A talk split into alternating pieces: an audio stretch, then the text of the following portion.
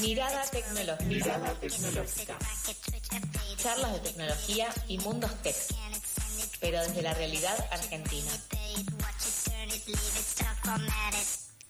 Technologic. Technologic. Technologic. Lo nuevo en tecnología, todo lo que tenés que saber. Si la inteligencia artificial te está asustando, no tengas cuidado. Acá te vamos a explicar las cosas buenas que pueden traer, cómo podemos ayudarla, cómo nos puede ayudar a nosotros en nuestra vida. Y para eso tenemos a Manu Postis para que nos explique todo acerca de la inteligencia artificial. ¿Cómo estás, Manu? Todo bien, todo bien, por suerte. Hoy les traje em, temas en donde la inteligencia, la inteligencia artificial se mete en lo social y nos puede ayudar un poco. Porque la verdad es que siempre hablábamos de que tenemos un miedo de que la inteligencia artificial pueda hacer eso. Se robe nuestros trabajos. Algo así, más o menos. O que, por ejemplo, no sé, tipo, los chicos no estudien porque tienen un chat GPT que les resuelve todo cosas. No es que estudian mucho ahora tampoco, pero bueno, hacen lo que pueden. Creo en un punto que dejamos de estudiar demasiado cuando creo, se creó el Internet, pero a la vez estudiamos mucho más porque es como, ok, tengo mucha información, entonces puedo acceder como mucho más rápido. Pero bueno, les traje tres ejemplos claros en donde la inteligencia artificial ayuda en lo social.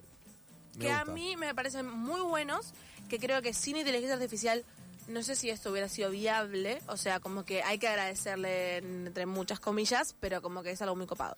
Yo em, había, yo me acuerdo de una vez que habías dicho lo de los hospitales, de la inteligencia artificial, como que sacaban un pronóstico de qué es lo que tenía la persona. Y yo banqué a la, inteligencia artificial en un asado con, con eso que me Bien, bien. bueno, uno de los ejemplos viene por el lado de la salud. Muy bien. En el primer ejemplo que traje es un traductor indígena eh, es un programa que te permite traducir de forma automática lenguas indígenas. Y voy a leerlas, pido perdón por mi pronunciación. Wixarika, Ashuk, Nauhalt, Mexicanero y Shoemnaki son las cinco lenguas indígenas que traduce como si fuera un español, un francés, un, inglés. Bueno, lo traduce al español. Es como que vos le hablás y te lo, te lo dice. Vos le decís algo en español y el chabón te lo dice en uno de estos. Sí, e incluso lo puedes escribir y también te lo hace. O sea, ah, es como tipo un traductor de Google multifunción, pero bueno, en lenguas indígenas. Eh, o sea, es espectacular, me parece como que nada obviamente brecha social, eh, lenguas eh, de nuestra historia. Eh, se desarrolló en México, por eso las, las lenguas no vienen de las que capaz conocemos, claro. porque es en México es una selección de esas lenguas y bueno, fueron un grupo de especialistas en el Instituto de Investigación de Matemáticas Aplicadas y Sistemas, todo un renombre, y se, se inició en 2014 y sigue como en constante desarrollo. Eh, se sabe, confirmado, que en México hay 68 lenguas oficiales. Eh, no creen llegar a todas porque la verdad es que muchos murieron también, entonces es como, bueno, eh, hay una extinción en, ese tipo de lenguas, pero hay muchísimas que, que sí y que intentan llegar a cubrir la mayoría. Me parece un, programa que obviamente consume inteligencia artificial para poder a partir de los patrones y, y esto de los algoritmos que habíamos hablado, como bueno, consume y cómo puede traducirlo pero obviamente utiliza el traductor que ya conocemos como base y le agrega una inteligencia eh, además para que pueda leer este tipo de lenguas. Y una pregunta, perdón. sí. Eh, ¿Ese traductor está disponible al público? ¿Se utiliza para fines científicos? Eh, Mira, se utiliza para fines científicos y lo están intentando que sea como... Se utiliza mucho en México, pero no está como para toda Latinoamérica. Hoy en día nosotros es medio complicado el acceso que podemos tener. Microsoft medio como que se metió, le copó mucho la idea e está intentando financiarlo para que pueda hacer con, con otras lenguas fuera de México. Eh, pero bueno, es un proyecto que si bien dice 2014, es muy, muy reciente porque en 2014 el avance de inteligencia artificial no era el mismo, entonces es como que hoy en día le están dando a full. Eh, pero la, obviamente que la idea sería que el alcance de todo llegue a las lenguas de todo, al menos Latinoamérica, porque al menos a mí me interesaría mucho, no sé, ver a alguien en quechua que me hable y que yo le pueda entender como si fuera en español perfecto. Sí, además es revivirlo e incorporarlo a este mundo globalizado que han quedado totalmente expulsados y... Obvio, es, es integrar, o sea, es una inclusión espectacular lo que dicen ahí todos los desarrolladores, ahí hubo una nota, hubo dos como capos del, grupo que hablaron y que hicieron hincapié en que se necesita ampliar la base de datos, por lo cual invitan a colaborar para que sea más amplio em, la variedad de, lenguas que haya, o sea, invitan a todos de lenguas indígenas y a su vez para que sea más exacta la, la traducción por supuesto, además de dar visibilidad al proyecto, que es lo que, lo que están necesitando. Excelente. Bueno, eh, ejemplo número dos. El prevención de cáncer de mama, que tiene que ver con esto de la salud que estábamos hablando. Sí. Se está utilizando una inteligencia artificial de reconocimiento visual, o sea, como verán hay un montón de inteligencias artificiales, a la hora de hacer eh, las mamografías, las famosas mamografías de las mujeres. Esta ya te hace una, un eh, an- análisis muy profundo a partir de un algoritmo, como todo. Este algoritmo detecta manchas que podrían ser tumores en un futuro. Ok. Podría. Se sabe previamente, eh, se, se sabe lo que está haciendo la, la inteligencia artificial porque accedió a un banco de imágenes de pacientes sanas que luego desarrollaron un cáncer de mama. Ese fue como el, el trabajo que hicieron. Esto es en Argentina, muchachos, ¿eh? Les aviso. Vamos. Eh. País. Entonces en Argentina se está utilizando en un montón de hospitales y clínicas del país, o sea, ya es algo que ya está en funcionamiento. Eh, esto, o sea, lo que descubre son ese tipo de manchas. No significa que sí o sí vas a tener cáncer. Sí, no, pero es un, un insight, una pista. Es un insight, o sea, es por, es por ejemplo, vos estás a hacer un, un chequeo y te dicen, che, mira, esta mancha de acá puede que en cinco años puede que empiece a ser un tumor. Como puede que no, como puede que veis como las manchas que tenés, o sea, Sí. como puede que incluso desaparezca. Pero vos ya sabés que hay, hay una muy pos- mínima posibilidad, lo que te permite, obviamente, detectarlo antes y por supuesto a la vez de detectarlo antes, eh, trabajar al respecto antes. Sí, te torturas cinco años hasta que No. te das cuenta si pasó o no pasó. Con lo No, bueno en la pero garganta. tu médico sabe, o sea, ¿entendés? O sea, Sí. incluso, no sé, capaz no creo que todas se comuniquen, es como que si el médico ya ve que no, tipo, no pasa nada, porque también está eso, jugar con la salud mental de la Sí, persona. total. Pero me parece como que es una predicción muy, muy temprana que, te, que, que nada, que no existía y que incluso la inteligencia artificial es, es la única que lo puede hacer, porque son como tejidos y cosas muy... A ver, no sé mucho de, de biología ni medicina, pero son como como vistas que, que el propio humano no podría llegar a, a darse cuenta. Son como patrones que empezó a leer y que obviamente no somos máquinas. Entonces es como, bueno, necesitamos un poco más de... Y esto funciona siempre con la inteligencia artificial. Se le carga una gran base de data acerca de algo y después eh, la, base- la inteligencia artificial empieza a hacer como cálculos y encontrar cosas que se, se- se asemejan y las empieza a unir. Sí, o sea, siempre van a necesitar una base de datos piola. O sea, por ejemplo, como vimos el tema de los algoritmos y de cómo funciona ChatGPT con el tema de los tokens, que era medio Sí. complicado. O sea, yo voy a responder en base a, a- a- a mi conocimiento. Y mi conocimiento es a partir de una base de datos. Claro. Lo que tiene la inteligencia artificial, que es lo que tanto miedo da, es que consume eh, datos y aprende de los datos. Claro. Y somos un mundo que no para de crear datos. O sea, en una hora debemos tener miles de datos en el mundo. La verdad es que no tengo la cifra, pero debe ser una locura. O sea, imagínate la cantidad de datos que los creas por día que esa inteligencia artificial aprende.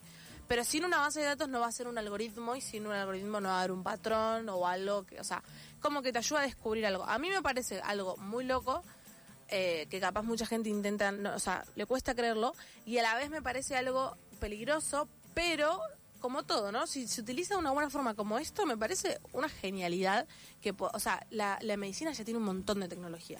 O sea, aposta que, que las radiografías, todas esas cosas, cosas que nos hacemos. No sé si alguna vez se pusieron a pensar, pero es una locura, tipo, Sí, es te- una- te- es una maquinita que toque en dos segundos y ya se sabe todo tu cuerpo adentro. No, por lo menos también, qué sé yo, el, el coso del corazón. Sí. Querido Favarolo, que, el- ¿cómo se llama? No me está saliendo el El nombre. bypass. El bypass, el cosito que te agranda en las arterias o las venas para que pase más las... Es muy loco lo que se hace en tecnología para, para la salud. Pero recuerdo esto que habíamos hablado la otra vez también, que era muy importante eh, cuidar y proteger y velar por lo que se le carga a estas inteligencias Sin duda. artificiales, como que habíamos hablado de si le decíamos hacia un humano siempre hacia un hombre, si hacía, lo hacía blanco, como que había una, un sesgo en la, en la información que se le estaba cargando y que había que prestar atención a, a- a qué información le Porque en un punto también la inteligencia artificial la está haciendo un humano, o sea, Claro. es como que bueno, ahí está. o Va a estar esos errores. Claro. Ahora, lo que capaz te puede permitir estar tranquilo, entre comillas, este tipo de cosas, es que el banco de imágenes de, de una persona eh, enferma o sana, pero que pertenece, o sea, de, radiografías, pertenece puramente a una clínica, o sea, como que no sacan datos de cualquiera y, y se les dieron los que la clínica tuvo. Obviamente se juntaron varias clínicas y demás, hospitales, por supuesto. Pero digo, o sea, no son datos que están a la intemperie como al acceso de todos. Es como un poco más cuidado. Claro. Sí, yo creo que también lo que está buenísimo pensar es que eh, todas estas tecnologías eh, puedan ser eh, abaratados los costos de las mismas para justamente poder democratizar el acceso a la salud, por ejemplo, de manera pública. Bueno, vos recién comentaste que esta tecnología ya está operando en dentro de muchos hospitales. Este, así que eso me parece buenísimo, ¿no? Que no quede en una clínica privada y que tengas que pagar 15 mil dólares para poder hacerte este estudio. Obvio, Claro, no. obvio. A ver, como todo, no está masivo en todos lados, pero sí, por supuesto, es una práctica. Hoy en día la tecnología está en todos los hospitales, ya sea el más caro como el, el totalmente gratis. Bueno, se espera que obviamente tenga esta cotidianidad de, de que esté en todos lados y que se considere algo normal. Al menos es lo que todos esperamos, creo. y en el ejemplo número 3, que para mí personalmente es mi favorito, eh, todos sabemos, eh, al menos en Argentina, lo que tenemos las búsquedas de los nietos desaparecidos y la búsqueda de abuelas y demás. Hay un proyecto artístico que se llama I Abuelas, eh, en donde se le da a una inteligencia artificial dos imágenes, una del padre y una de la madre, y se desarrolla por un lado el hijo o hija que estas dos personas a partir de estas fotos tendrían, y por el otro cómo se vería esa persona en el día de hoy. Es una locura, es un proyecto hermoso que personalmente me encanta, eh, es un proyecto no oficial, eh, la- o sea, no está hecho por abuelas en sí. Ah. Eh, si bien abuelas tiene una tecnología espectacular, en todo lo que es identidad, ADN, creo que abuelas hoy tiene la mejor tecnología, porque posta que lo que hacen ahí es una locura. Ahora, esto es magnífico porque eh, está al alcance de todos. O sea, eh, el proyecto está a base de un Instagram, que obviamente los invito a seguir, que es iAbuelas, para que IA quede como inteligencia artificial. Ah, muy bien. Eh, por eso el y abuelas. Eh, eh, lo podemos ver en Instagram, son posteos de carrus eh, son carruseles, el famoso posteo de varias fotos. En la, la primera foto tenemos la foto de eh, la persona del IG, eh, que puede ser ya determinado el sexo, como algunos no, entonces tenés hijo e hija. Eh, de- seguís scrolleando para el costado y tienes la foto de madre y la foto del padre. Obviamente las fotos de madre y padre son reales, o sea, existen, pero la foto, la primera foto es- no son reales, pero es como se vería esa persona hoy en día. Y es como, ok, tipo, y dice el nombre del padre, el nombre de la madre y el posible año y mes de nacimiento. Ok. Eh, a ver, es una locura. Me parece que la inteligencia artificial, nos- esto creo que ni abuelas tenía pensado. O sea, es eh, no, no sé bien la verdad quién está detrás porque no lo dice. Sé que es una persona X que aclara que es no oficial, que por supuesto si tenés alguna duda o crees que puedes hacer algo con tu identidad o lo que sea, que te veas reflejado en alguna foto o tenés dudas, te comuniques con abuelas directamente en, eh, en su Instagram oficial o en cualquiera de los canales que ya conocemos. Sí, simbólicamente me parece muy como muy muy interesante también, o sea, es muy raro que no se haya planteado esto de ponerle capaz una imagen a tantos nombres, porque es realmente algo como, o sea, porque sinceramente no sé qué tan fidedigno puede ser una imagen tipo, me lo no, no, no quiero menospreciar, pero tipo cuando vos te juntás, viste la yo, mi novio y cuando nos juntamos mi nene va como a Sí. hacer ese, ese tipo de Ah, apps. sí, Tipo, no lo quiero son- comparar con eso, pero me parece como muy interesante eh, simbólicamente ponerle una cara a tantos nombres y seguramente que tiene algo más de... Obvio, son apps, relación. son apps avanzados, o sea, son Sí. inteligencia artificial posta avanzadas que eh, si la probarías poniendo una foto tuya de tu viejo y de tu vieja, te juro que se parece un montón. O sea, a vos mismo. Tremendo. Tipo, posta que, que, que tiene como un- una banca piola, tipo la, la inteligencia artificial. Eh, yo A mí me parece espectacular, por supuesto el proyecto es más que nada artístico y obviamente porque le interesa la, la problemática, eh, pero confío en que, en que de verdad son parecidos, o sea, porque lo probás con, con tus viejos y, y te choca un poco, ¿viste? Sí, y me imagino que también las, las coincidencias ya eh, van a hacer que resuenen mucho más, las fechas, Sí. eh, bueno, la, la- ahora la- lo físico, el lugar, ya te va a empezar a hacer como muchas más preguntas. Por Sí, supuesto. tampoco tiene por qué ser idéntico, ¿no? Eh, nos puede dar un indicador y eso, la verdad que es un avance increíble igualmente. Me parece un avance espectacular que está al alcance de todos porque está en un Instagram, o sea, que, que, que, o sea, Total. está ahí y que nada, que ayuda a una problemática que ya tiene tecnología, pero que sin una inteligencia artificial no podríamos hacer estas mezclas de, de- de imágenes. A ver, no es exacto, por supuesto, pero me parece que ayuda un montón a, la- a todos y, y que la inteligencia artificial está ahí es protagonista de, de algo eh, muy copado. Que por supuesto, se repite, no es oficial, no, es, no lo hacen abuelas directamente, que si tenés obviamente dudas de algo o te ves reflejado en eso, está aclarado en la descripción en mayúsculas, no oficial. eh, pero por una cuestión lo aclaro, porque bueno, nada, viste, como Sí. todo.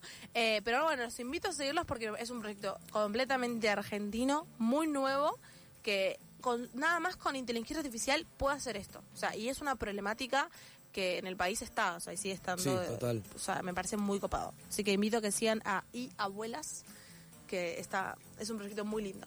Sí, me encanta que hayas traído dos proyectos argentinos. Sí. Excelente. Y El el, de otro México, mexicano, bueno. no, pero está bien, o sea. Es que nos la ampliamos. traducción de, de, indíge- de lenguas indígenas me pareció espectacular, así que había que sumarlo. Eh, muchísimas gracias, excelente la columna. Si quieren escuchar cualquier otra columna de Manu, pueden ir a nuestro Spotify. Ahora, siempre digo arroba, pero no es arroba en Spotify. Van a pasadas por alto en Spotify, pueden escuchar la columna de Manu, esta y todas las otras, y todas las columnas que hacemos acá en Pasadas por Alto. Siendo las 8 y 34, nos vamos a una pequeña tanda y ya volvemos con mucho más de Pasadas por Alto.